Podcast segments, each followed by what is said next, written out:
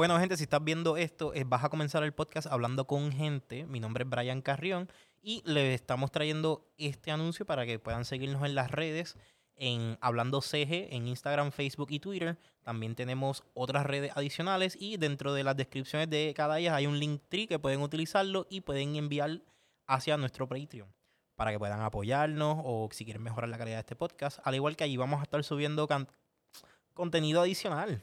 Eh, este contenido pues, puede ser el mismo episodio que estás viendo sin anuncios y sin verme a mí y quizás sin editar. Eh, también vamos a estar quizás más adelante agregando cosas adicionales con nuestros invitados en el Patreon. Pero igual se les va a estar dejando saber. Así que nada, denle para allá y el link posiblemente esté aquí. Y si no están ahí, pues estoy haciendo los dedos por si acaso para que bajen para la descripción. Estamos. Ya estamos grabando. Buenas y bienvenidos a.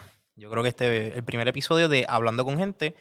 Sus bienvenidos. Vamos a comenzar con uno de los primeros invitados. Esta persona está ahora mismo en Brasil, solo lo tenemos en persona está virtual y vamos a compartir con él ahora mismo. Este es el doctor. Bueno, voy a dejarlo que se presente él. Eh, ahí. Eh, ¿Se puede presentar ahí, doctor? Saludos, ¿cómo estás? Qué gusto y muchas gracias por la invitación. Yo soy el doctor Salas Guerra. Eh, eh, soy, tengo un PhD de la Universidad Autónoma de Barcelona y tengo un doctorado en sistemas de información de la Universidad de Turabo de Puerto Rico. Y bueno, es un placer para mí estar en este momento contigo y vamos a ver si es que tenemos una conversación muy profunda acerca de los temas que a ustedes les interesan, ¿verdad? Eh, sí, doctor. Este, ¿Le puedo decir pues, César para mantenerlo más, más normal o lo, mantengo doctor? Como usted quiera. Pues mire, eh, César, yo leí mucho de las investigaciones, compartimos un poquito de las investigaciones este, que se había hecho. Este, me dijiste ahora mismo que estás en Brasil bregando con, pues, con una de las investigaciones. Sí, con eh, Estás bregando con realidad virtual. Yo entiendo que tienes preparación sobre eso, tienes preparación sobre otras cositas más también, porque fue más de un doctorado lo que hiciste. Sí, dos doctorados. Este, tengo dos doctorados. Ah, pues, este, ¿puedes hablar un poquito más sobre su preparación? Si poder entrar un poquito más de background antes de llegar ahí a ciertas preguntitas que tengo para usted. Claro, claro que sí. Bueno, vamos, vamos desde el punto de vista básico. Yo tengo un bachillerato en justicia criminal en la Universidad eh, Interamericana de Puerto Rico, en el recinto de Aguadilla. Em, mi especialidad es investigación criminal.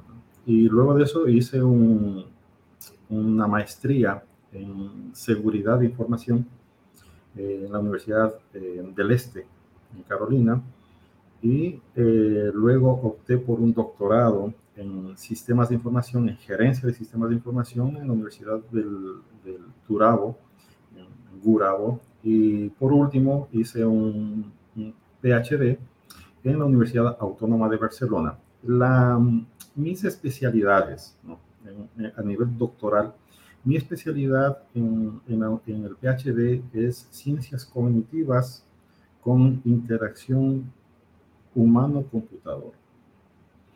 En el caso de... ¿Puede, puede, puede elaborar un poquito más con esto de las ciencias computivas humano-computadora? ¿Cómo, cómo, es esto? la interacción, Human Computer Interface, la interacción entre, entre humano y computadora, eh, permite prácticamente eh, desarrollar ciertos modelos eh, de aprendizaje.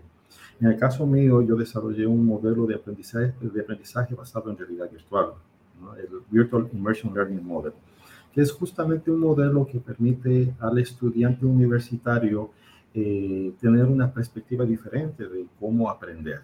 Nosotros sabemos que hemos pasado por, el, por la pandemia del COVID-19 y eso fue un, reto para todos, para las universidades, un reto para los estudiantes, para los padres de familia, para los profesores.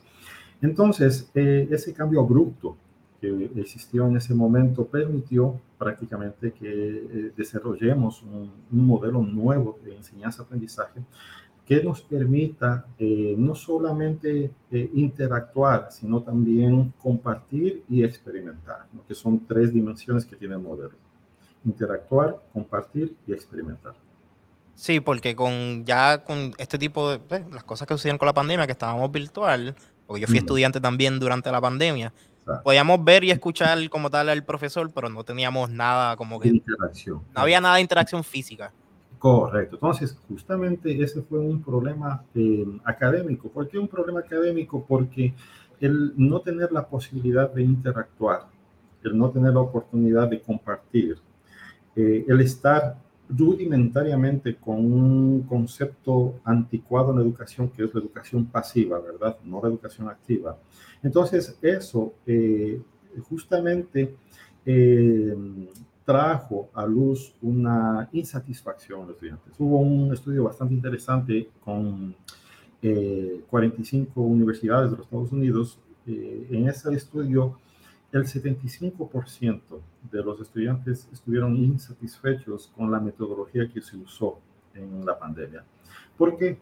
Esa insatisfacción, porque desafortunadamente muchas universidades no crearon un plan de contingencia para este tipo de circunstancias. Lo que sucedió es que de la noche a la mañana a todos los profesores les dijeron, bueno, vamos a dar clases online, ¿entiende? Y a los estudiantes de igual manera. Entonces, eso, eh, si usted no lo hace con un plan de contingencia, si usted no, lo, no crea una metodología apropiada para ese tipo de circunstancias, obviamente que va a tener unas repercusiones.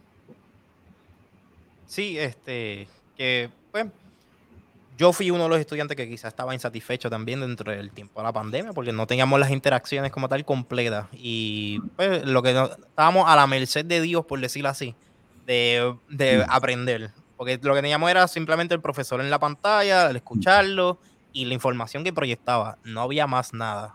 Podíamos hacer preguntas, pero estábamos de cierta manera limitados a cierta forma en cómo nos puede explicar. Correcto. Muy desafortunado. Entonces, eh, eso eh, nos llevó prácticamente a crear este modelo de enseñanza que es completamente innovador. ¿no? Yo pienso que no existe, no existe en este momento, me atrevo a decir, no existe en los Estados Unidos eh, ningún modelo creado y probado, ¿no? porque yo probé el- el modelo, se realizó primeramente un- una investigación exploratoria donde se probó el modelo con niños con déficit de atención. Entonces, esos hallazgos, eh, cuando se usó realidad virtual con los niños con déficit de atención, fue sumamente interesante, ¿no? Porque vimos, se pudo observar en los resultados que eh, la realidad virtual sí apoya, ¿sí? Es un factor eh, importante en la manutención ¿sí? y en el incremento de la atención en los niños con déficit de atención. Sí, y aquí ya estamos ya entrando más en la investigación que usted realizó sobre realidad virtual. Y es Ujú, interesante que lo dices porque yo estaba leyendo un poquito de lo que estabas diciendo y la realidad, o sea, de la investigación de usted.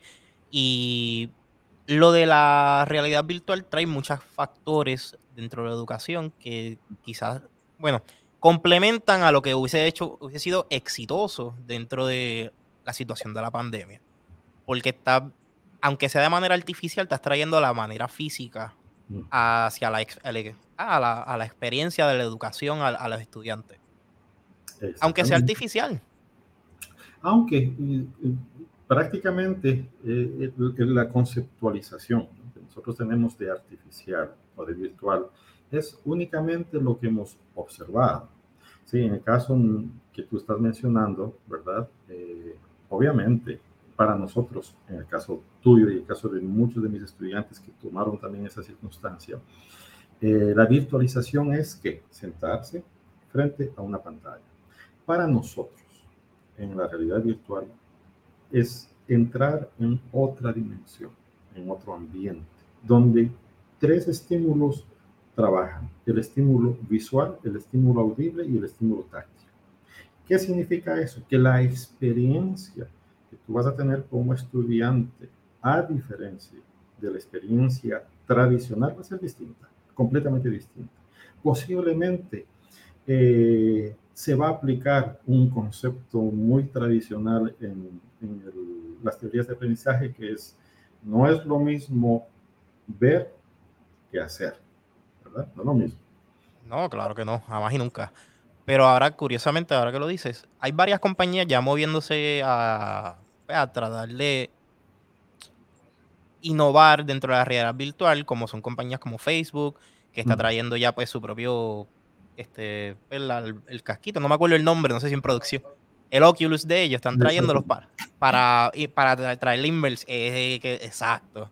Y también las compañías de videojuegos están trayéndolos. Por ejemplo, eh, Sony con el PlayStation trayendo, tratando de traer juegos de realidad virtual y distintos tipos de cosas que yo creo que para el mundo en que estamos ahora mismo, yo creo que llegan, vamos a llegar en un punto en que la realidad virtual va a poder hacer más allá de, juegos y entretenimiento, va a poder ser como áreas de trabajo o quizá áreas, salones de, de clase, un poquito más abiertos. Y qué, interesante sería que para la próxima vez que nos reunamos, yo pueda estar en metaverso y tú puedas estar ahí en tu salón, ¿no? Sería bastante interesante poder, o cuando yo vaya para Puerto Rico, yo voy a llevar mis equipos porque mi clase que voy a dar en, la Universidad de Ana Jiménez va a ser justamente basada en realidad virtual.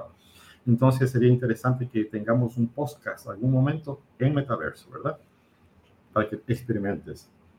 Sí, que sería, es una experiencia completamente distinta, pero de cierta manera conecta a las personas, aunque no estén físicamente en el mismo sitio. Porque algunas personas dirán que es artificial, quizás la conexión entre, porque no estamos físicamente frente a frente, pero a través de realidad virtual es, otro, es otra manera distinta de, de para tener la misma experiencia. Sí, porque oh, mira esto. existe un paradigma, ¿verdad? Y este paradigma es un paradigma mm, prácticamente eh, que imposibilita el desarrollo tecnológico. Y este paradigma se basa justamente en lo que tú mencionas, ¿no? que eh, la virtualización o la virtualidad es algo subjetivo, es algo no real, es algo que mm, es diferente al mundo físico. Pero te voy a mencionar algo. Si fuera ese el caso, los bancos no tendrían sistema online. Si fuera ese el caso, nosotros no estuviéramos hablando por este medio. Si fuera ese caso, no hubieran eh, aplicativos para desarrollar relaciones emocionales. Si fuera ese el caso, eh, prácticamente eh, no habría internet. Por lo, tanto, por lo, tanto, es importante cambiar esa perspectiva, cambiar esa mentalidad y entender que nosotros vivimos en la época digital, ya no vivimos en la época clásica del libro, del romanticismo, de los mensajes escritos a mano, de la calidad de la escritura a mano, de la memorización. No, ya no vivimos en esa época. Vivimos en una época nueva, en una época donde nosotros interactuamos. Hoy día justamente estoy dando una clase en, MIU, que es una universidad de Florida, sobre Human, eh, Human Computer Interface, sobre lo que estamos hablando ahora.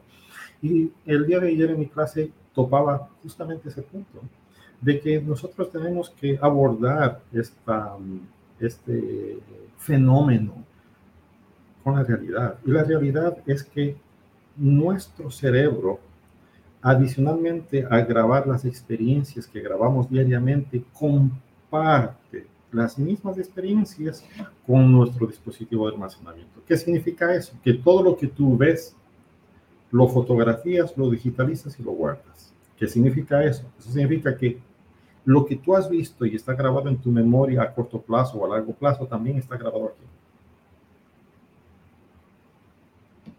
Sí, de cierta manera, pues el cerebro y el dispositivo pues hacen más o menos las mismas funciones cognitivas. estamos compartiendo. Lo que pasa es que ya nosotros no dividimos. Ya nosotros hemos, hemos estamos en un mundo de convergencia. En el 2016 16 eh, participé en Puerto, Rico de Virtual Educa. Fue la primera vez que yo presentaba eh, eh, un trabajo de investigación mío a nivel internacional. Y ese trabajo fue justamente la teoría de la convergencia tecnosocial.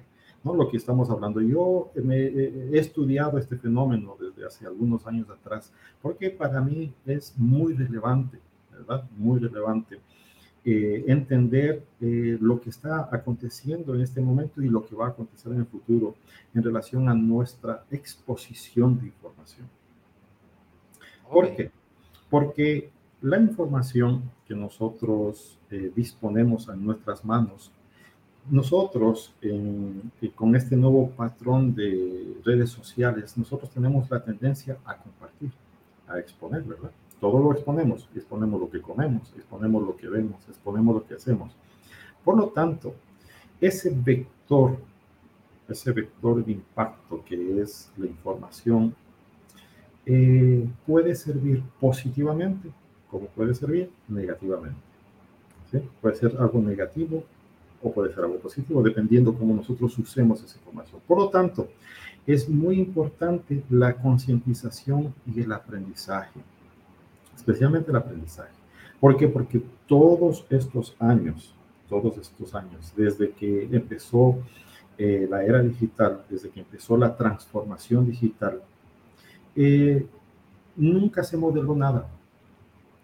Nunca se modeló nada. Ejemplo, eh, eh, se desarrollaron eh, infraestructuras de tecnología, se desarrollaron aplicaciones o programas, pero la deficiencia que todavía nosotros vemos en el capital humano, o sea, en las personas, es muy complejo. De ahí vienen justamente las limitaciones en el desarrollo tecnológico. ¿Por qué? Porque al tú tener miedo de lo que pueda acontecer si usas realidad virtual en tu vida, te priva prácticamente eh, de aprender y tener unas nuevas experiencias. ¿Qué es lo que aconteció años atrás con el Internet? Todas las personas decían que el Internet era malo, que el Internet no iba a desarrollarse, que el Internet se iba a acabar, que el Internet era una moda. Nada que ver. El Internet es parte de nuestra vida ahora. Incluso la, la gente hubieron personas, estaba dividido el bando porque habían personas que pensaban que el internet no iba a funcionar y que lo que estaba funcionando en ese momento pues e, era lo que era. Y personas que pensaban que el internet era el apocalipsis o algo por el estilo. Que lo pintaban de diferentes formas. Y yo creo que con cada avance tecnológico sucede este tipo, ese tipo de transición. Este, ¿Tú crees que en los próximos 20, 15 años podamos tener la, algún tipo de tecnología de realidad virtual, que ya estamos viendo compañías interesadas en invertir hacia esto, pero mm. quizás que trabajo o industria se vayan creando alrededor de esto. Ya, yo creo que las habilidades, o sea, los skills, ¿no? las habilidades eh, en la fuerza laboral deben cambiar. Hay habilidades que mm, no funcionan más, ¿verdad? Pero hay ciertas habilidades nuevas eh, que son de suma importancia en, el ecosistema en el que nosotros vivimos en este momento. Por lo tanto, yo creo que las universidades están llamadas a desarrollar programas adecuados a la realidad. No, seguir manteniendo dinosaurios antiguos, ¿verdad? Y fomentando prácticamente ese tipo de, profesiones antiguas yo creo que es importante es, eh, que exista una mesa redonda entre nosotros los profesionales, los, las personas que hemos, nos hemos preparado para esto, para desarrollar o proyectarnos al futuro, como tú dices, proyectarnos a 10, a 20 años en el futuro. ¿Qué, es lo que yo pienso que mm, la educación, especialmente en Puerto Rico, necesita? ¿no? Mm, eh, es clave porque eh, en una de mis investigaciones en, en, Brasil, cuando yo hice mi tesis doctoral sobre economía digital, eh, yo pude medir eh, ciertos factores que influenciaban en el desarrollo económico regional. Y uno de los factores claves en el desarrollo económico regional de, un, de, un, de una región es justamente la, el conocimiento especializado, la educación, pero la educación relacionada a la tecnología. Sí, que van de la, tú entiendes que van de la mano, porque a medida que van innovando en tecnología, pues es importante ir a la par con la educación. Correcto, correcto. Okay. la la educación. Eh, no, continúa, continúa. Y le tengo una preguntita ya mismo, pero me vas a decir algo. Sí, no, yo lo que eh, estaba mencionando es eso, justamente lo que si nosotros sabemos que el conocimiento especializado si nosotros sabemos que la preparación adecuada, contemporánea, es un factor que puede influenciar con el desarrollo económico, pues en, eso es lo que se deben enfocar los gobernantes, en eso es lo que se deben enfocar eh, eh, las personas que administran los recursos del, del, Estado, ¿verdad? En que en preparar a las personas, porque esa preparación te va a llevar a innovación, te va a llevar a transformación, te va a llevar a desarrollo, ¿sí? No a replicar, sino a crear, que ese es el objetivo importante. Yo me estoy imaginando ya con lo de la realidad virtual, como me explicas, que quizás en, dentro de 15, 20 años, industria se vaya moviendo hacia pues, tener áreas o departamentos que lo vayan manejando desde realidad virtual, porque ya no necesitan el espacio físico y lo pueden correr la idea.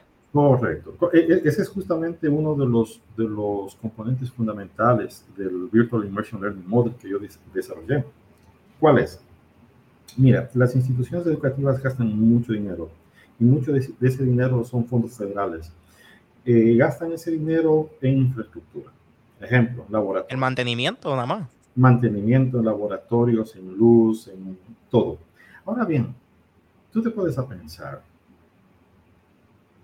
¿cuál va a ser eh, el ahorro que puede tener una institución educativa al tener realidad virtual y tener la posibilidad de crear, de acuerdo a sus necesidades, diferentes tipos de ecosistemas para que esos estudiantes y esos profesores desarrollen unas clases donde no solamente exista eh, eh, un conocimiento abstracto o tradicional, sino tengan la oportunidad de estar inmersos en un nuevo proceso de enseñanza-aprendizaje.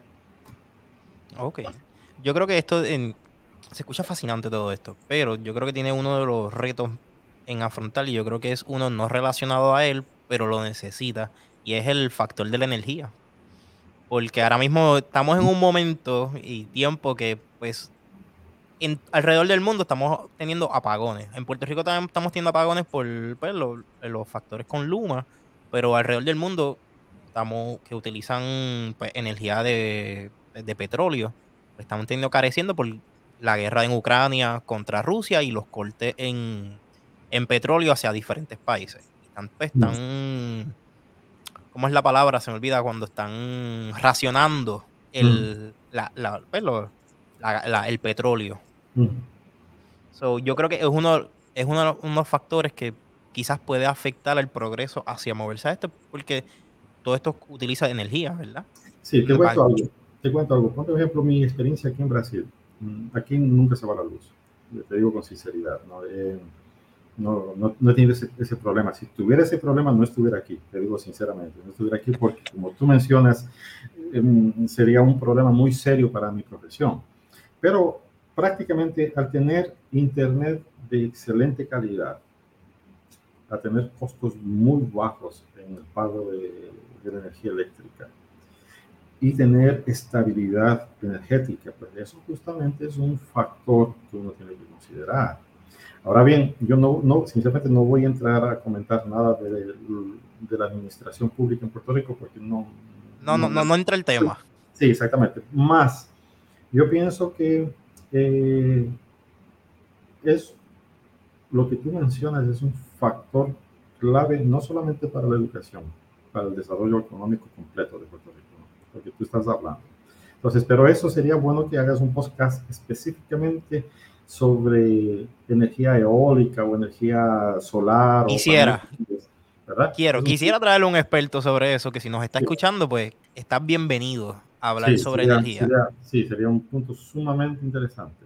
Sí, porque creo que van, van de la mano, porque así mismo como la energía ayuda a diferentes sectores, ayuda al progreso de un país como tal. Exactamente, sí, y, el, y el, punto prácticamente es en quién desarrolla esos proyectos volvemos de nuevo al inicio de la conversación. Desarrollan las universidades, desarrollan, porque las universidades están llamadas a crear conocimiento, están llamadas a desarrollar proyectos.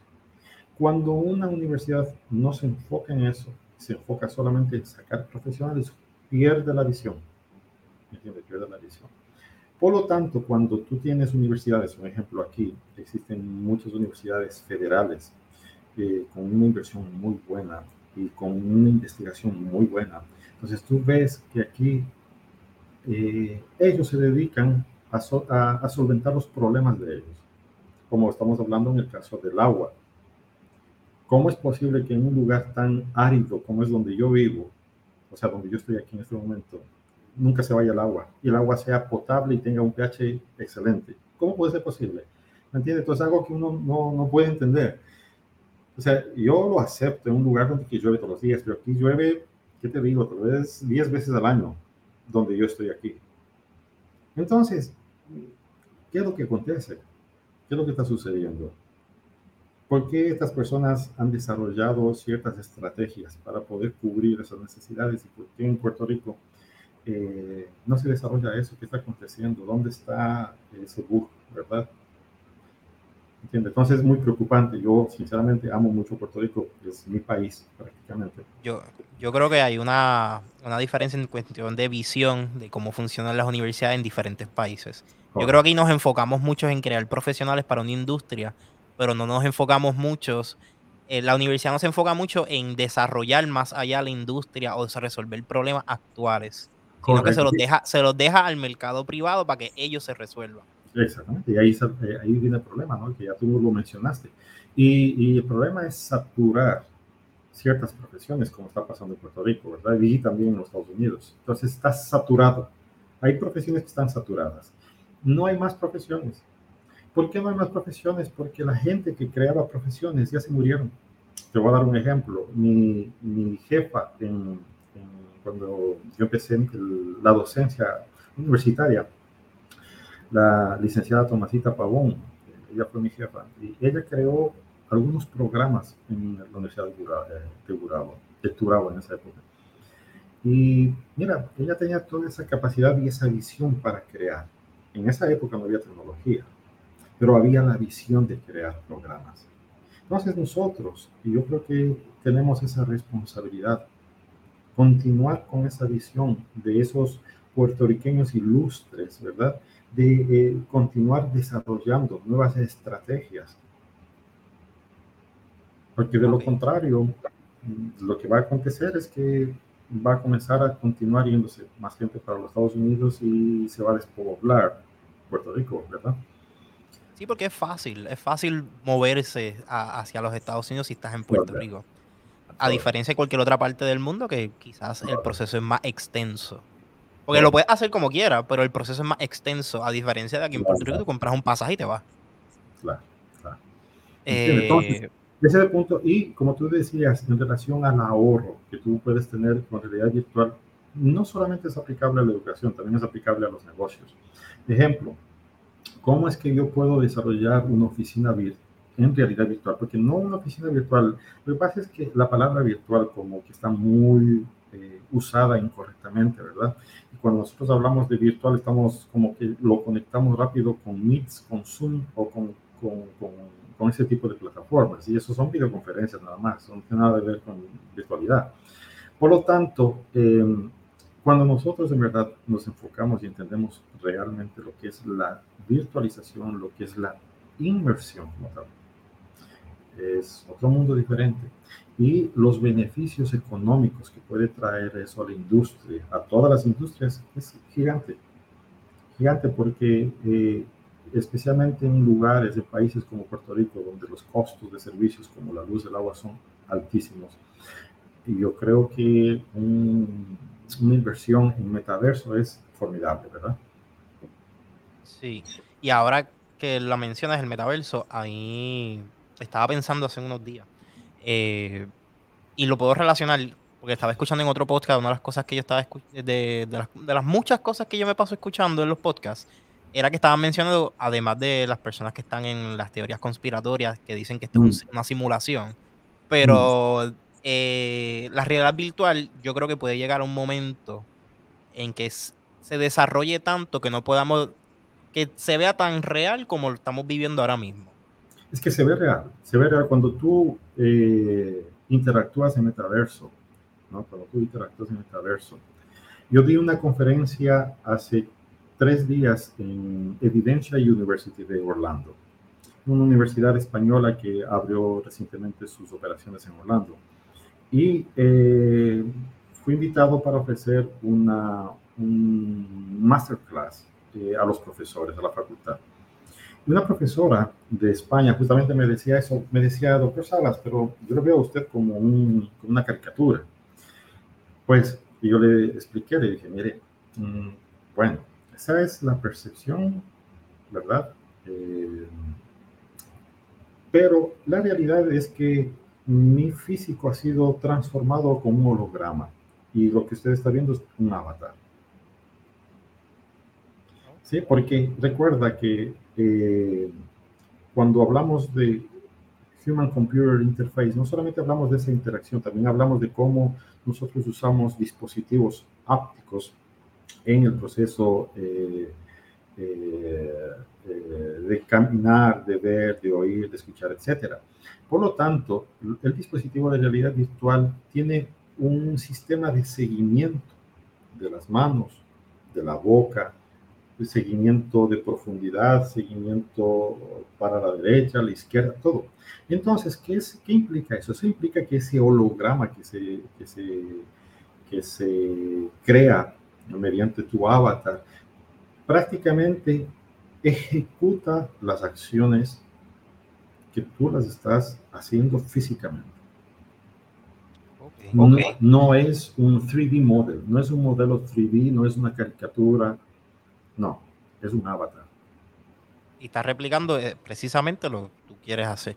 Eh, lo que pasa es que el equipo, el equipo eh, de realidad virtual se une contigo. Haces un merge.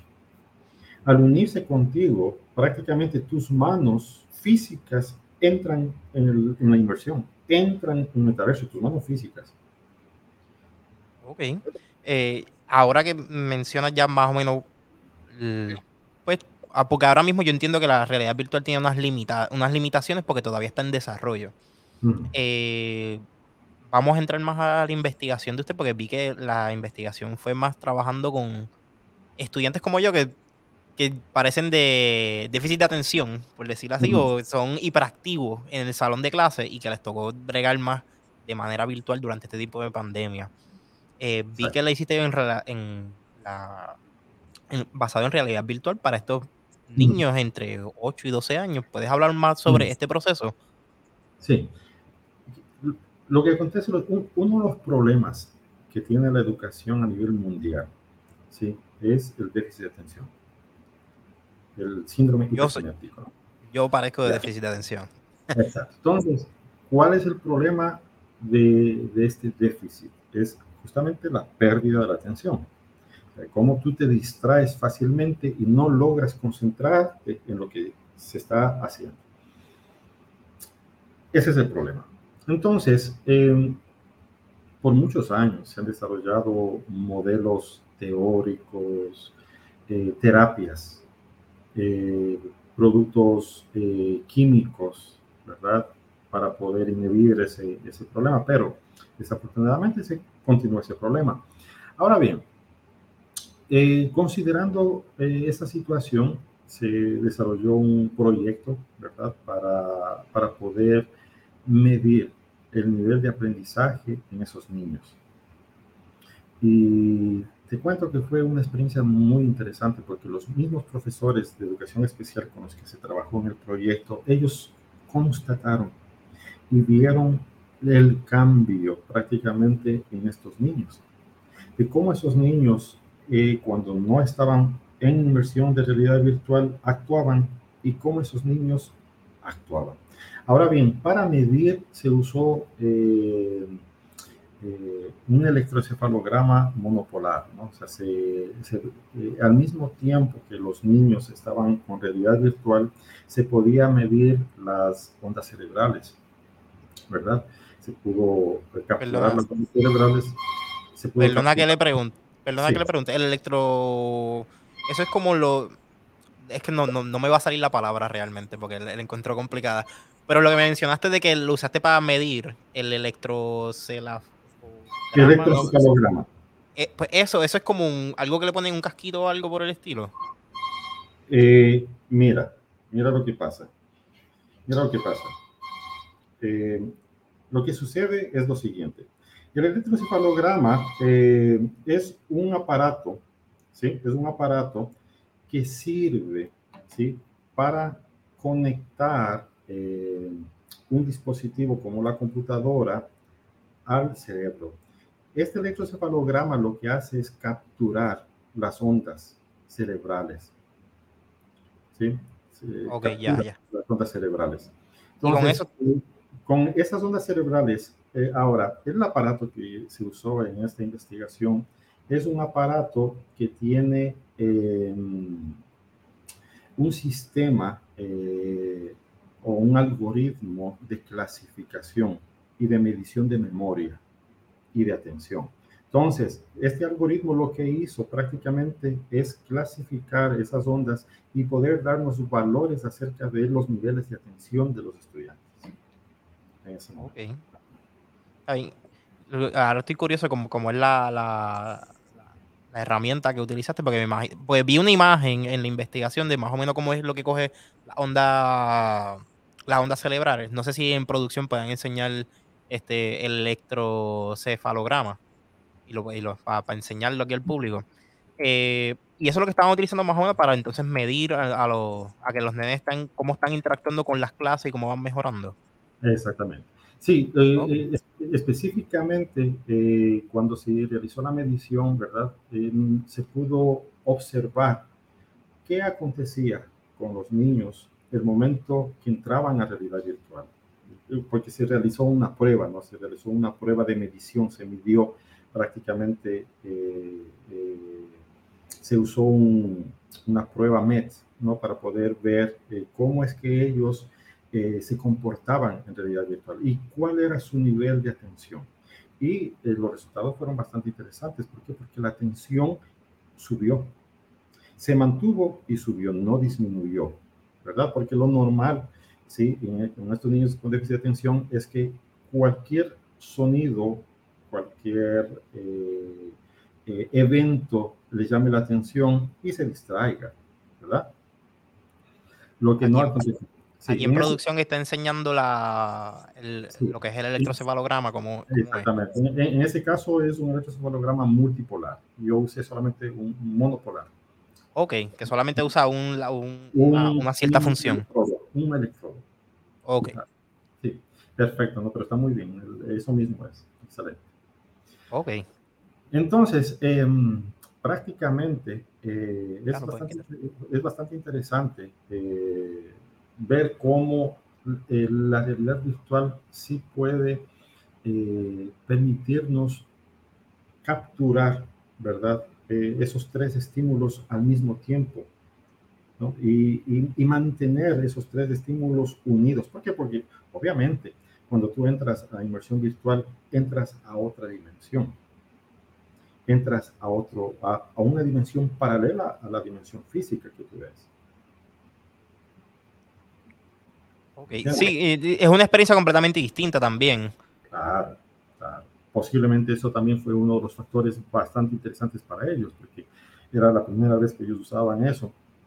No obstante, eh, para futuro, si queremos continuar con el proyecto, pero ya con una clase especial. Tal vez eh, estamos buscando un, curso específico en, una de las escuelas que se hizo el experimento para poder, eh, por un periodo de tiempo, dar, una, dar que los profesores den la clase en realidad virtual solamente a los niños con déficit de atención y para poder de esa manera medir, ¿sí? como el rendimiento de ellos sin realidad virtual y el rendimiento de ellos con realidad virtual. Ok, para hacer la comparativa, a ver si los efectos como tal. Correcto. Y eso actualmente lo que está haciendo usted por allá, que bregando con el proyecto. Sí, estamos, sí, estamos trabajando con ese proyecto. Ok, mm. súper, súper. ¿Y cómo le va, la experiencia?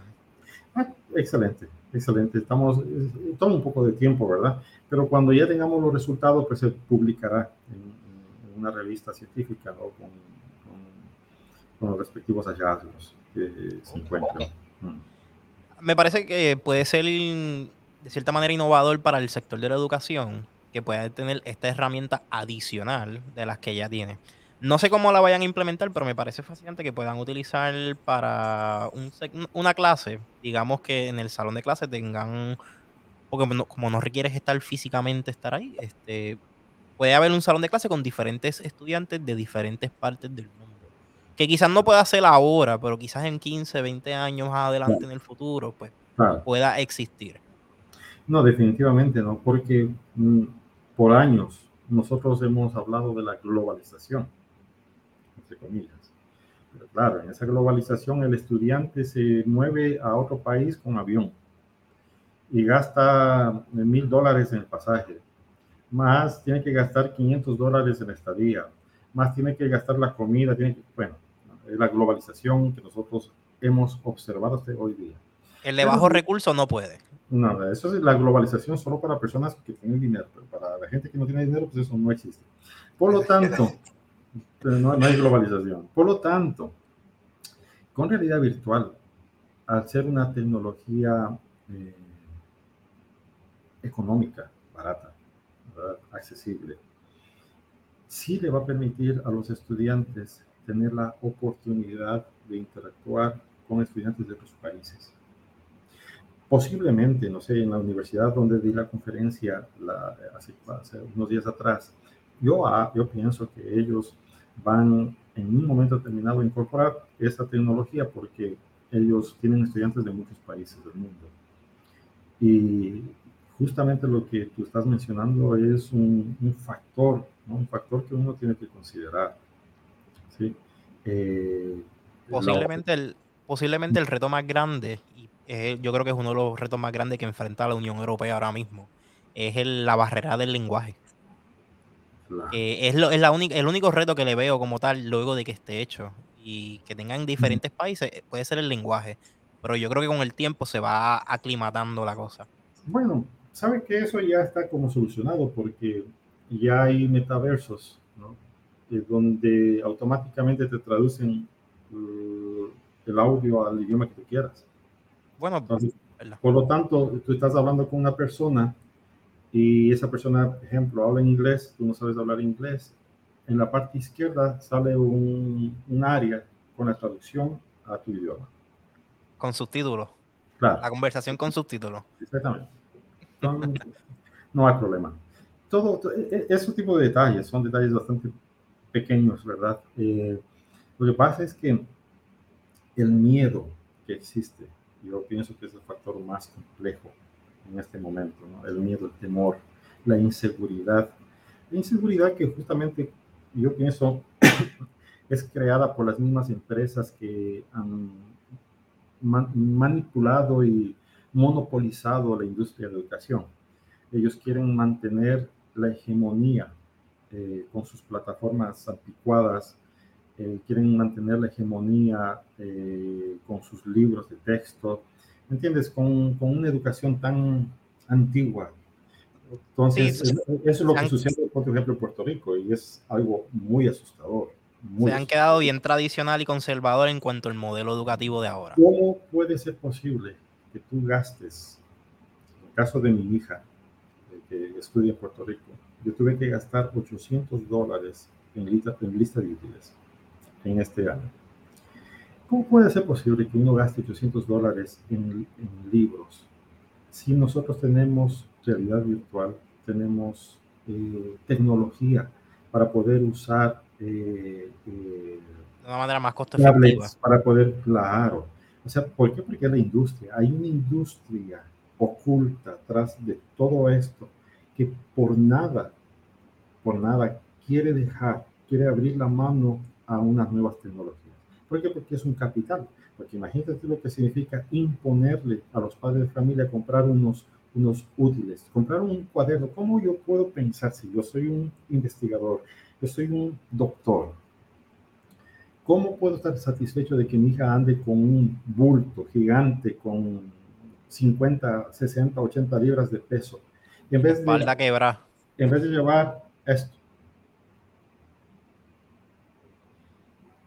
Hace más sentido llevar cargar. Bueno, se escucha más bueno para el cuerpo. Sí, porque aquí tú tienes todo. Tú tienes computadora, tú tienes eh, Word, tú tienes todo lo que tú quieras. Sí, no tienes al, al muchachito como el jorobado de Notre Dame cargando los libros. Claro, claro. Definitivamente. Y aparte los costos, ¿no? Los costos, que son costos eh, injustos prácticamente, ¿no? Son como un cuaderno puede costar 80 dólares. Un cuaderno que es impreso al por mayor. ¿Cómo puede ser posible que cueste 80 dólares? Si el material posiblemente costó 5 dólares máximo de papel. ¿Entiendes? Entonces, esos son situaciones que frenan el desarrollo. Que frenan el desarrollo. El desarrollo económico del mismo país. Porque limita a los padres de familia. Porque prácticamente estos monopolios, estas industrias, lo que hacen es absorber todo, los recursos. Es la maquinaria que está corriendo detrás para distribuir todo, que a la vez saca dinero, un poquito de dinero para ellos. Pues, no, poquito, bastante dinero, mucho dinero para ellos. Pues, son que saca, estudiantes. que saca dinero de, eso, pues, de cierta manera frena el progreso hacia más, a que sea más accesible. Porque, vamos a hacer, vamos a verlo más ampliamente. Estas empresas, estas editoras que estamos hablando, ¿por qué ellos no desarrollan software nuevo? porque ellos no desarrollan infraestructura nueva. Porque ellos, no porque ellos, no desarrollan esos mismos libros en metaverso o en, para celular o para, para computadora. ¿Por qué? Porque no es costo efectivo para ellos. Ahora que lo mencionas, este, yo había leído hace un poco, no sé si la producción pueda buscar la noticia, eh, que hay una demanda corriendo de uno de las casas de, de, de editaje de libros, el gobierno de Estados Unidos estaba demandando por monopolio y ellos estaban alegando que era para poder mantenerse compitiendo contra Amazon. Porque Amazon trajo lo del Kindle, el que puedas tener los audiolibros y trajo muchas cosas para que leer sea accesible y más costo efectivo versus comprarle a estas casas de, editaje que pues están, tienen el negocio ya montado y llevan muchos años aprovechándose de él. No sé si eh, no sé si en producción puedan encontrar el reportaje en Google, pero lo había leído en estos días. No me acuerdo cuáles eran las dos compañías que se querían unir para continuar la distribución de libros.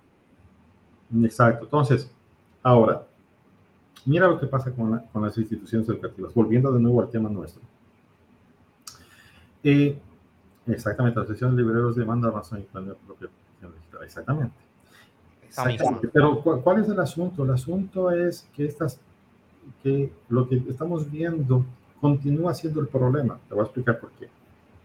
Porque las instituciones educativas, ¿verdad? Contratan capital humano, profesores. Cada profesor tiene que diseñar su plan de enseñanza. Su currículum.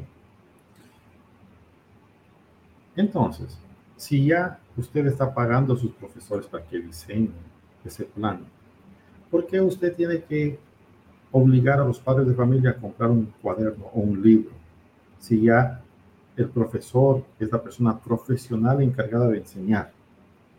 ¿Entiendes? Ahí viene la primera pregunta. Segundo punto. Se supone, se supone que las instituciones académicas privadas o públicas capaciten al profesor con tecnología para que el profesor diseñe sus clases a nivel tecnológico y no dependan de terceros, no dependan de, una aplicación, porque mira lo que sucede, la dependencia en estas aplicaciones de terceros, donde para tú mover el mouse tienes que pedir permiso al administrador. Imagina. Por lo tanto, realidad virtual lo que es el Virtual Immersion Learning Model, este modelo de, enseñanza-aprendizaje basado en inversión virtual, tiene como objetivo que preparar el capital humano. ¿Por qué? Porque por muchos años las instituciones invierten en infraestructura, invierten en Internet, en laptops, en programas, pero no invierten en los profesores. Por eso es que los profesores se sienten atados las manos, porque no invierten, no son bien pagados tampoco. Entonces son factores que deben, entonces lo que tú estás invirtiendo, lo que tú estás invirtiendo en esos gastos que no tienen sentido, ¿por qué tú no inviertes en tus profesores? ¿Por qué tú no pagas bien a tus profesores? Porque tú no preparas a tus profesores de una manera... Porque no tienes maestro. De una, de una manera correcta, exactamente. Entonces, en lo que es el, capital humano, la administración de estas instituciones no tienen claro, ellos están como un poco confundidos, ¿me entiendes? Entonces, es importante entender que si yo preparo a mis profesores, si yo pago bien a mis profesores, yo voy a tener un rédito. Y ese rédito es que satisfacción de mis estudiantes, satisfacción de mis profesores y mi negocio va a crecer más. Sí, porque estás está dando el producto bien, por decir así. En, en, lo que sería un negocio, dando el, un producto de calidad. Sí, porque imagínate, en las instituciones de la noche a la mañana viene una persona y dice, mire, eh, desde hoy en adelante vamos a usar este programa. Este, sí, ustedes tienen que certificarse para que trabajen con ese programa. Dos. Entonces, el punto es que, ok, pues tienes que hacerlo. Ahora bien, ¿dónde está la cátedra? Tú como, como docente universitario o como profesor de primaria, pues estábamos hablando de la, de la educación primaria, ¿verdad? ¿Dónde está tu cátedra? ¿Dónde están las capacidades? ¿Dónde están esos años de trabajo? Esos años de experiencia, esos años de educación que tú tienes. No están valorados. ¿Entiendes? Entonces, ¿por qué? Porque eh, es importante, como te, te, menciono. Mira, mira lo que acontece. No sé si tú te acuerdas que hace muchos años atrás, en uno de los eh, secretarios del Departamento de Educación, eh, regaló unas laptops a los profesores. Sí, me acuerdo. Yo creo que yo era estudiante hace tiempo.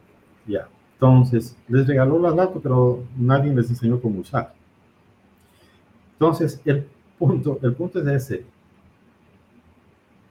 el, administrador ¿sí? piensa que llenar su escuela de laptops o de tablets o de computadoras es la solución para el problema. Ellos no se dan cuenta que laptop, tablet y computadora, todo el mundo tiene en su casa. Eso no le falta a nadie. ¿Entiendes? Por lo menos una gran mayoría a este punto donde estamos tienen. Por favor, todo el mundo tiene teléfono, todo el mundo tiene teléfono. es bien difícil que una persona no tenga teléfono, ¿me entiendes? Entonces, todo el mundo tiene teléfono. Ya, pero el, el problema, el problema es que darle un equipo a un estudiante o a un profesor no es la solución del problema. La solución del problema es capacitarle con una visión de 5, 10, 15, 20 años en el futuro a los profesores. Pagarles un salario correcto, relacionado a sus capacidades. Sí, que la solución no es darle el, el, lo que ellos hicieron fue tomar la computadora, resuelve. Y la solución realmente educa a tus profesores o tus maestros para que les enseñen a ellos y ya. Y no tienes que darle productos cada año para que ellos tengan. Correcto, porque la preparación económica, la preparación académica que los profesores reciben eh, es limitada solamente a la universidad. Nada más. Ellos eh, no vuelven de nuevo a desarrollar eh, una educación continua real y profunda, futurística. ¿Entiendes? ¿Por qué? Porque hay esa apatía esa apatía, hay esa decepción prácticamente de que yo no gano lo suficiente como para poder dar eh, eh, algo extra en este tiempo, ¿verdad? Por lo tanto, si, si cambiaría esta perspectiva y esta cosmovisión de lo que es eh, el uso del capital humano, yo pienso que los profesores, al tener un buen pago justo, y tener una capacitación adecuada. Capacitación adecuada no me refiero a manejar un programa, una aplicación, un software. Capacitación adecuada me refiero a crear nuevas habilidades. Eso, a eso me estoy refiriendo. Crear nuevas habilidades para que, para que puedan ser usadas en el desarrollo tecnológico de los cursos que puedas mantener tus profesores y los maestros en las fronteras como tal de, del, descubrimiento, del descubrimiento y la innovación para dársela a los estudiantes. Claro, con independencia. la situación en la, que, en la que yo creo un ejemplo.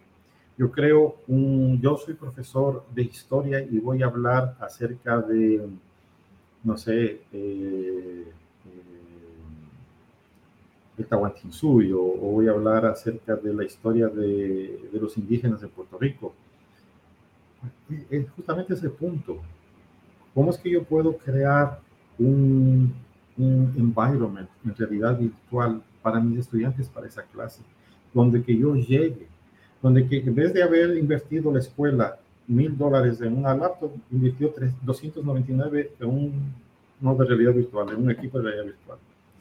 Saco los equipos, pongo a mis estudiantes y empezamos a observar cómo eran esas casas antiguas en la época precolonial, por ejemplo. Eso mismo iba a mencionarle, yo creo que en la clase de historia eh, sería excelente mantener los estudiantes atendiendo, porque no es lo mismo estar en el salón de clase hablando del pasado, a que diga, pues pónganse los casquitos, muchachos, vamos para Egipto, a ver, a ver las pirámides. Sí, vamos a, exacto, vamos a ver las pirámides. ¿Me entiendes? Entonces, ese justamente, ese es lo que estamos hablando, esa es la propuesta, ¿no? Eh, como tú dices, ¿qué pasará de aquí a 20 años? Esperemos que esto se haga realidad algún día y que eh, exista un poco de conciencia, ¿verdad? Que exista un poco de conciencia, especialmente en los administradores, especialmente en las personas que gerencian las instituciones educativas, ¿no? Porque no es únicamente eh, el, objetivo, no debería ser únicamente el objetivo la remuneración económica, sino también eh, la satisfacción a los estudiantes, la satisfacción a los profesores, ¿verdad? Que son dos componentes muy importantes en una institución académica. Sí. Eh, ahora, tienes toda la razón ahí. Ya yo creo que, por lo menos en el caso de Puerto Rico, no sé cómo lo vayan a integrar, si en algún momento, en algún futuro lo integran, pero uno de los puntos que más clave es la paga, que lo que mencionó, la paga. Si tú no tienes una profesión ahora mismo, y esto sucede yo creo que en todas las profesiones, que no te pague equitativamente para por lo menos costear tu estilo de vida, por lo menos. No vas a tener profesionales dirigiéndose hacia la profesión, o por lo menos no en la capacidad que quizás necesites. Exactamente, exactamente. Entonces, eh, son ciertas necesidades que deben cubrirse y, y existe, ¿no? Existe la posibilidad en este momento con realidad virtual para poder eh, desarrollar unas estrategias de ahorro económico especialmente considerando los costos de luz, los costos de manutención, los costos de, de material didáctico, ¿verdad? Entonces, eh, todos estos costos de material didáctico, de contenido 3D en realidad virtual, es sumamente barato y en muchos de los casos gratis, porque el, el, objetivo prácticamente es de que el profesor aprenda a crearlo, el contenido. Sí, porque si le da las herramientas ya, es un, ya, ya tienes casi todo adelante. Sí, porque mira, a, los profesores, y te estoy hablando esto de tanto profesor de escuela como de universidad, desde la pandemia tuvieron obligatoriamente que aprender a manejar tecnología. Y los que no pudieron tuvieron que jubilarse, tuvieron que irse, ¿verdad? Entonces, es muy interesante ver cómo ellos se han sacrificado, ¿verdad? Para aprender muchos de ellos de generaciones un poco complejas como los baby boomers, ¿verdad? Que ellos no tienen un approach muy profundo de lo que es tecnología, pero se han sacrificado, eh, eh, han cambiado prácticamente sus rutinas de vida por aprender y por poder usar. Y eso es algo muy loable, ¿verdad? Es algo muy loable, muy bueno, ¿no? De que cuando tienen una necesidad lo hacen. Entonces, es lo mismo que acontecería con realidad virtual y con este nuevo modelo de aprendizaje, donde que al instructor se le enseña a crear el material. Ellos con mucho gusto aprenderían. ¿Por qué? Porque no hay nada más satisfactorio en la academia que tener la libertad de cátedra y uno tener la posibilidad de dar la milla extra y de poder crear el contenido fabuloso, espectacular que uno tiene. Sí, no, eh, que va más o menos por la misma línea que cuando trabajas bajo pasión por algo que te gusta o algo que estás haciendo que es tuyo, no es lo mismo que trabajar algo que como te están obligando o porque lo tienes que hacer de esta manera. No es la misma calidad de producto. Sí. Eh, iba a comentar algo aquí sobre una de las preguntas y yo creo que esta es otra de las investigaciones porque algo que mencionaste sobre la pandemia que sucedió para los maestros y para muchos en la industria de educación es que con esto de la pandemia, muchas personas que no estaban, no estaban inmersas en cuestión de cómo manejar la tecnología, las computadoras, eh, reuniones por Zoom o lo que sea, pues los obligó a ellos, de cierta manera, a desplazárselo al retiro. O obligatoria, o obligarlos a retirarse, porque pues no están adiestrados para este tipo de cosas, no están preparados o listos, porque son otra generación, o no tienen las capacidades, o por X y Y razón. Eh, y ahora se me fue la línea para donde iba con esto. Pero lo que quería llegar era que ahora con todo esto, yo creo que ahora hay una oportunidad para los maestros en utilizarlo y quizás el salón de clase llevarlo a lo de los niños de una manera que pues sea un poquito más actualizada de lo que ya teníamos tradicionalmente. Exactamente. Definitivamente. Con el uso de la tecnología se puede hacer puede ser definitivamente. Sí. Eh, ahora, la, tú, para salir un poquito de, la educación, usted tenía otra investigación aquí que usted había realizado para el 2020 y una de las que me compartió era sobre investigación sobre el COVID. Leí un poquito por encima de esta y fue sobre que cómo el COVID y la propagación de esto estaba afectando de acuerdo a la clase social. Sin, me puede corregir en confianza.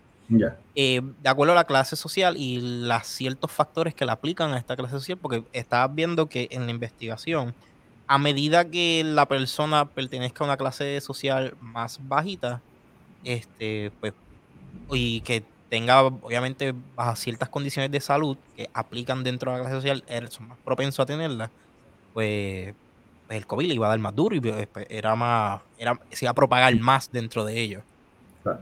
Mira, esa investigación se realizó con base a un problema, y el problema era que eh, tanto el Partido Demócrata como el Partido Republicano eh, ejercieron cierto tipo de presión en sus respectivos estados en relación a llevar y no llevar la máscara. Los, los estados con Partido Demócrata eh, fueron más estrictos en el uso de la máscara y del aislamiento. En el caso de los partidos republicanos, de los estados de partidos republicanos, hubo mucha libertad, ¿verdad? Por lo tanto, pues también hubo bastantes muertes.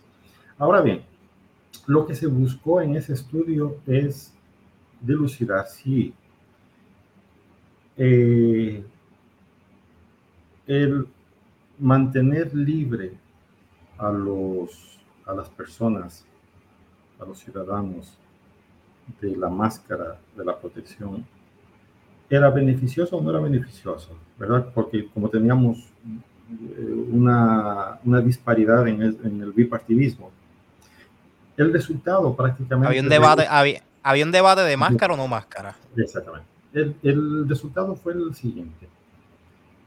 Eh, el factor, sí, el factor que influenció para los altos grados de, de, infección y de muerte fue la pobreza.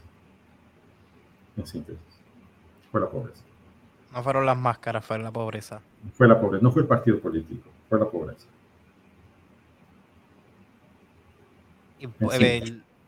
Ah, eso fue el resultado de tal del... y habían factores como tal que se estaban tomando en consideración porque vi que estaban sí, adicionalmente adicionalmente a la pobreza había otro, otro, otra variable que era eh, el, plan de salud. No tienen el, mismo acceso. Sí había otra variable que era el plan de salud había otra variable que era como te menciono los, los, el, bipartidismo. Eh, pero prácticamente, en síntesis, el, eh, el factor, el factor lamentable fue la pobreza, ¿verdad?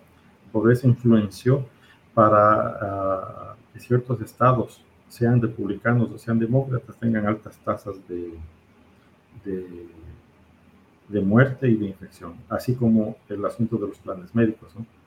Eh, eh, ciertos estados, sean republicanos o, o, o demócratas, eh, que tenían mayor cantidad de personas sin plan médico de igual manera, ¿no? Fue uno de, las, de los factores. Okay. Sí, ese, ese estudio se hizo justamente en la época de la pandemia, ¿no? a, finales del, del, año de la pandemia, para poder recopilar los datos reales que había en ese momento. Sí, en ese momento pues estaba el debate corriendo a todo su apogeo, porque vi que fue para el 2020 y la pandemia fue dentro del mismo año, el 2020, pero a principios. Ya ustedes habían terminado la investigación a finales. El debate continuó y ya ustedes tenían los resultados diciendo como que, mira, no son las mascarillas, si tenerlas o no tenerlas, es que estas personas no tienen acceso a, mantenerse saludables. Exactamente. Sí, porque acuérdate que, claro, esto no es un estudio mío, pero ya son hallazgos de, otras, de otros estudios. La relación entre la pobreza y las enfermedades crónicas es muy alto, con la obesidad, la diabetes y muchas dolencias, muchos, muchos eh, Entonces, eh, fue bastante interesante, fue muy satisfactorio ese estudio. Ok. Sí, eh, que resaltó otra cosa más de la que por qué la, la pandemia fue, impactó tan duro. Otro punto de vista de cómo verla, que no necesariamente fue la propagación por quizás gente que no se quería vacunar o que Sí, por, por todos los, ese, fetichismo que hubo, ¿verdad? De, que iban a, instalar chips en las vacunas y todas esas cosas. Pero, pero el, punto era ese, ¿no? Y desafortunadamente hay una población eh, vulnerable en Estados Unidos. Y esa, esa población vulnerable es una población enferma. Y es enferma justamente por, y enferma crónica, ¿no? justamente por esos malos hábitos que desarrollan justamente esa, ese tipo de población. Eh, tú sabes los altos costos de la comida saludable. Eh, tú tienes la, la, oportunidad de comprar un, la, la Coca-Cola, no sé cómo está en Puerto Rico, 70 centavos, me imagino, 60, ¿verdad? Mm, con la inflación, yo creo que ya llegó al dólar. No sé si yo creo que ya los, por lo menos los padrinos están llegando al dólar, ¿verdad? Al dólar, son los dos litros, Ya, sí, ya, están más allá de. Ya, entonces, dos, un dólar los dos litros. Pero en cambio, eh, ¿cuánto cuesta un aguacate? El aguacate vale un par de más. A ver, de eso estamos hablando, justamente. ¿Cuánto cuesta eh, cinco eh, mandarinas? Cinco naranjas las por decir así. Exactamente, como, como, se lo llama coloquialmente en Puerto Rico, China, ¿verdad? Entonces, es justamente ese punto. Eh, ¿Cómo es que este modelo alimenticio, ¿verdad? Eh, ha compenetrado y ha impactado tanto en la salud de la gente, de, de, de las personas vulnerables, especialmente las vulnerables. Porque aparte de tener ingresos muy bajos aparte de no tener un plan de salud, tiene la alimentación es pobre. enfermedades crónicas. La, alimentación es pobre y lo, lo, expone a las enfermedades crónicas que traen con la, mala alimentación. Claro, porque imagínate, tú vas a preferir siempre comprarte una hamburguesa de 99 centavos que comprarte un pollo de me imagino que ahora debe estar en 8 dólares en Puerto Rico, el de Sam's. Eh, yo creo que está más, pero no sé si el pollo en el Sam's que uno compra asado, eso ya, está, ya se pasó de los 10 pesos, ¿verdad? ¿Ve? Ya eso se pasó de los 10. De los 10 Entonces tú, tú, ves eso, ¿verdad? Tú ves cómo, cómo qué, es lo que, qué es lo que está aconteciendo. Sí, ya cuando yo, digamos que estoy en la clase pobre y tengo que hacer compras para el mes o para la semana, ya los productos que quizás eran saludables, que siguen siendo un poquito más caros de lo que eran antes gracias a la inflación, no los puedo comprar. Tengo que ir a algo de, de menor calidad o que quizás no es lo mejor para mí. Exactamente. Y ahí pues ya me, me expuse y ya pues vamos bajando la calidad de vida. No, y ahí vienen cierto tipo de problemas de salud. Sobrepeso, hipertensión y todo lo que puede salir de ahí. Sí. Eh, eh, sí, es interesante. Yo creo que está probado también que ya la alimentación, los ejercicios y la rutina, el día a día está correlacionado directamente a cómo tú te sientes. Sí, yo justamente ayer leía un, un, paper, un estudio, ¿verdad? De unos colegas. Y justamente eso es lo que tú dices, ¿no? Ahí ya estaba probado de que la comida ultra eh, industrializada, ultra industrializada, o sea, la comida que nosotros vemos en los stands, que tienen sus nombres y son hechos, eh, fabricados eh, mediante procesos industrializados, están relacionados con cáncer. Sabemos eso, eso se sabe. Pues, es decisión de la persona. Yo quiero continuar alimentándome incorrectamente o yo quiero hacer un cambio en, en mí. ¿Entiendes? O sea, decisiones. ¿Cómo puede ser posible que yo consuma un químico pudiendo tomar un limón y hacerme una limonada. ¿Cómo puede ser posible, verdad? ¿Cómo puedo comer, tomarme un químico de sabor a limón? Sí, el, el, sustituto, que es el químico, pues. Imagínate. Porque cuando no puedes conseguir el orgánico, compras el sustituto. Y estamos resolviendo con un sustituto y está para el roto.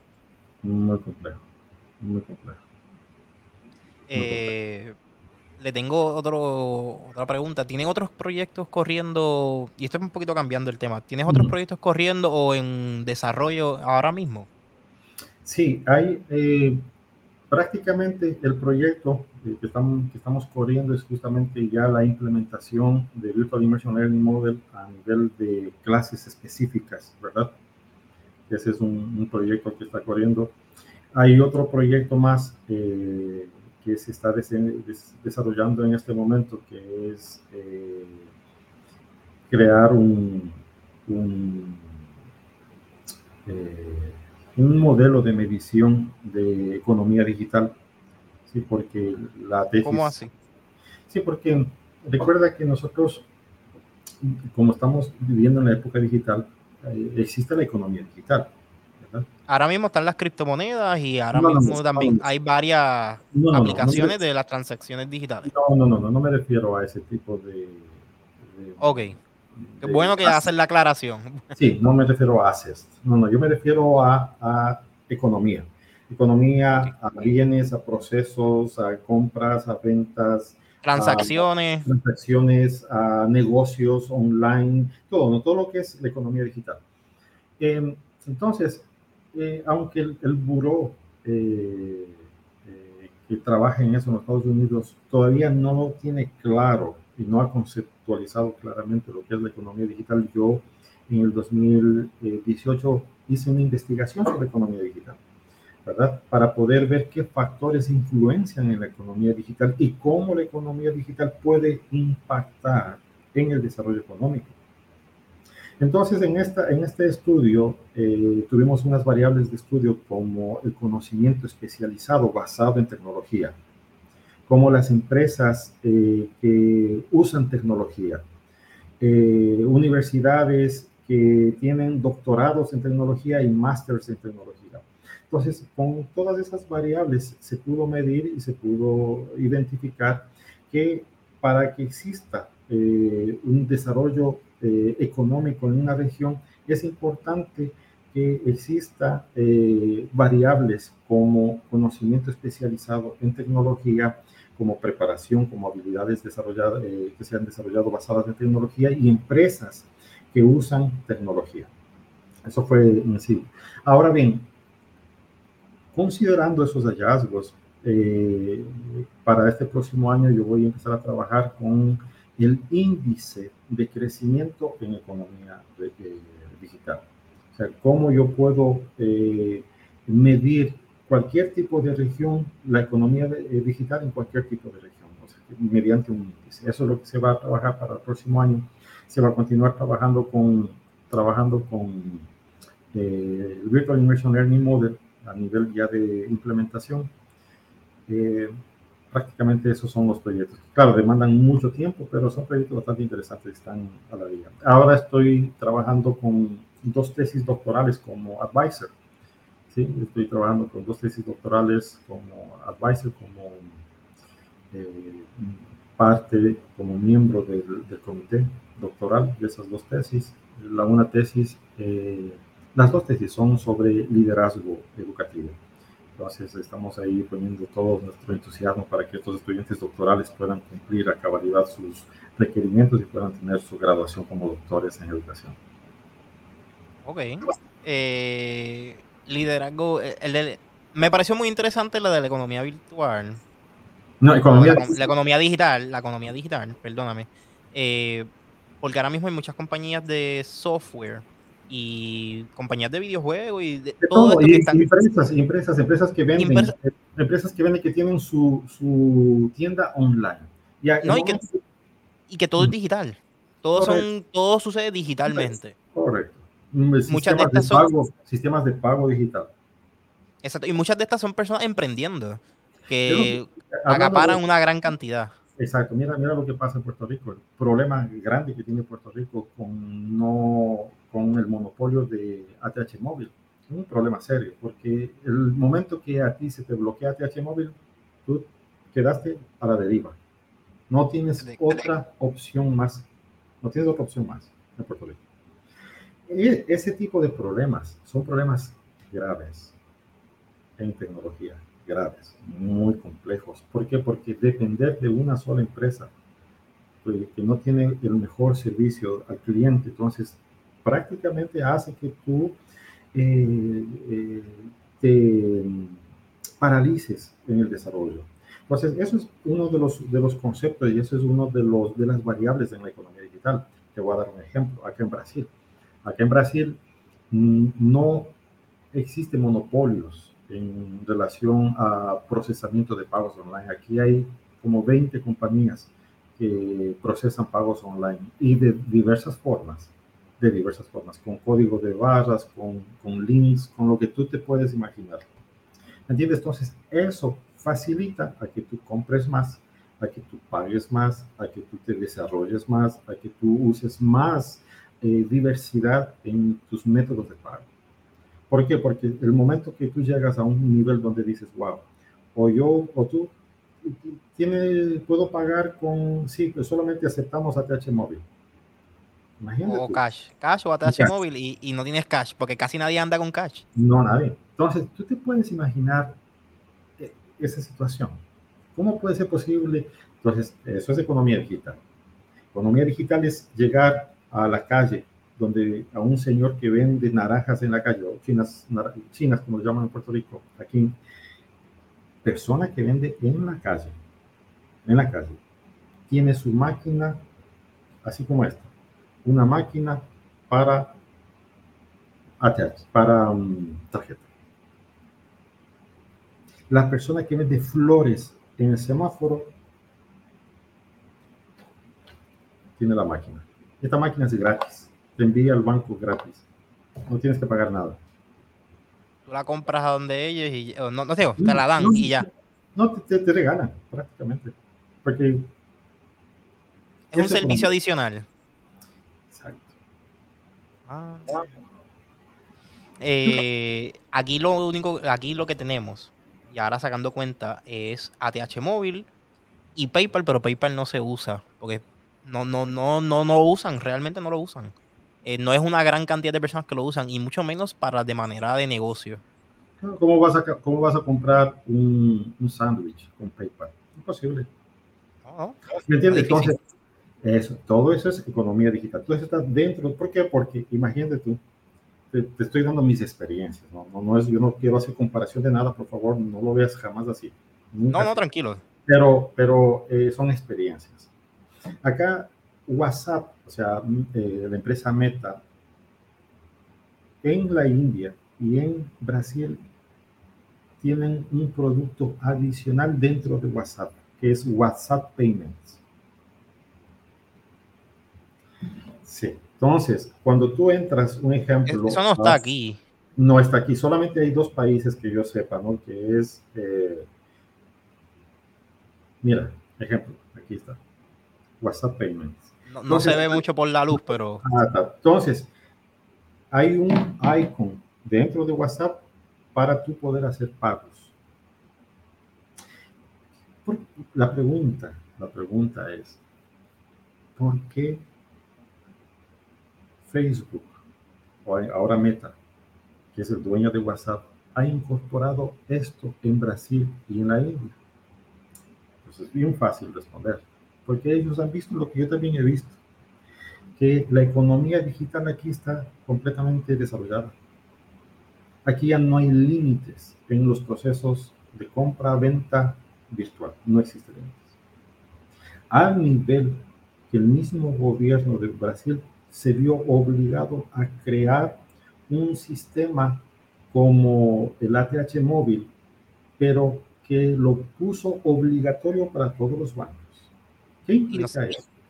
¿Qué implica eso? Que todos los bancos tienen la obligación de recibir pagos virtuales, sin excusa de nada y sin valores adicionales. Y no se les complica a, bueno, no sé cómo sea en Brasil como tal, o en, India, pero por lo menos en una de las dificultades que sufren acá en Puerto Rico y Estados Unidos, porque somos territorio de Estados Unidos, eh, para usar este tipo de cosas, es que hay regulaciones ya para evitar el lavado de dinero y todo esto. ¿No se les complica a ellos allá con eso? No, acá también hay, aquí también hay regulaciones muy estrictas sobre el lavado de dinero y todo demás. El, el, el punto, el punto es, el objetivo es la facilitar al ciudadano el procesamiento de compra-venta. Ese es el objetivo, facilitar. Volvemos de nuevo al punto. No tengo cash, pero no tengo ATH móvil, pero tengo la tarjeta. Mi tarjeta de débito o de crédito. Ah, no, yo no tengo máquina. Así, o ATH móvil o cash. Eso no te facilita, eso te limita. Sí, porque no, no tienes mucha, no, no es muy accesible para que tu cliente te pueda comprar. Te voy a dar mi experiencia personal. Yo no me gusta andar con efectivo, ni en los Estados Unidos ni en ningún país. Te compadezco, a mí tampoco. Pero cuando yo voy a países donde la infraestructura tecnológica es decayente, te digo, me da estrés. me da estrés porque lo que yo quiero comprar no puedo comprar o tengo que ir a un cajero con el riesgo de que me roben, o, ¿me entiendes? Acá, en, este país, en ese sentido, yo no tengo problema, ¿no? Porque como absolutamente todo mundo recibe tarjeta o pagos virtuales, entonces tú puedes comprar lo que tú quieras, desde una fruta a lo que tú quieras. ¿Me entiendes? Entonces es bastante interesante. Por eso es que yo hice la, la investigación sobre economía digital, porque es un factor muy interesante. Lo que sucede ahora en Puerto Rico, ejemplo, yo me ponía eh, antes de ayer a pensar en, tú sabes, uno como investigador siempre piensa cosas. Yo estuve andando en el centro, en el centro, en el centro de aquí de, de esta ciudad, una ciudad de 500 mil habitantes. Y esta ciudad tiene dos tres shopping bien grandes, fuertes, lindos, organizadísimos. Básicamente tiene tres plazas las Américas. Sí, bien bonitos. Pero yo me preguntaba, observando el fenómeno que aconteció en Atillo y en Arecibo, que son, y en Aguadilla, que son las ciudades que yo más me vinculé en, en Puerto Rico, Camuy también. ¿Cómo puede ser posible que esos pueblos de Atillo, Camuy, eh, Arecibo, Arecibo especialmente, desaparecieron en el momento que empezaron la tienda por departamentos. Desaparecieron. O sea, tú ves el pueblo fantasma prácticamente. Que antiguamente, cuando, tú sabes, había un comercio eh, fuerte, ¿no? Entonces las personas comenzaron a... Era más bollante, un tiempo más bollante. Sí, pero las personas comenzaron como a pensar que la culpa era de eh, los shoppings. El momento que empezó la Plaza de las Américas eh, o, la Plaza del Norte, en el caso de Atillo, en ese momento desaparecieron las empresas y todas las empresas fueron, los comercios fueron ahí. ¿Sabes que yo estuve pensando eso hace unos días aquí? Yo no creo, yo creo que eh, eh, eso es un fenómeno que hay que estudiarlo, hacer una investigación muy seria, ¿verdad?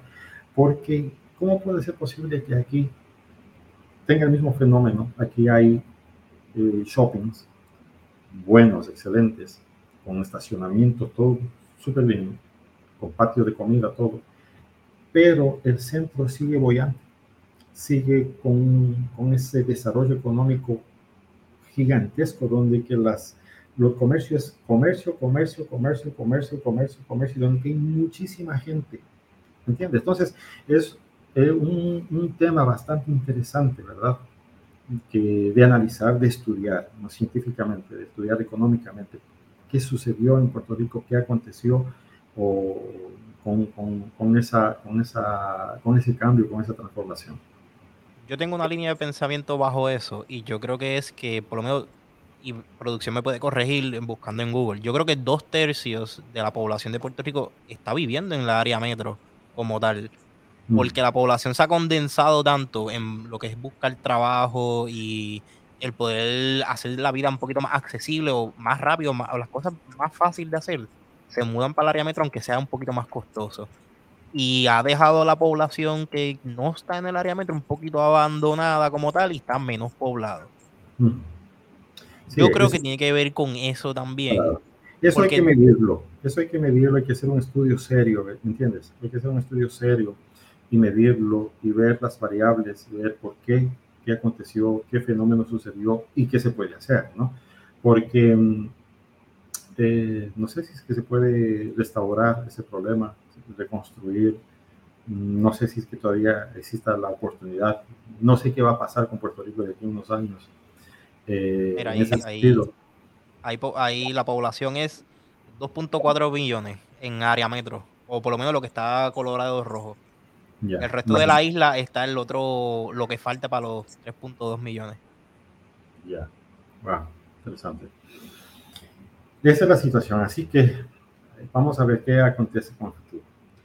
Sí, este, está bien interesante el qué está sucediendo con, en Puerto Rico como tal, como todo está concentrado en una isla, en un pedacito de la isla, no en el resto. Mm. Este, yo diría que tiene que ver mucho con la transportación, pero eso es otro tema para otro día. Sí, eh, eso es un tema interesante para otro día.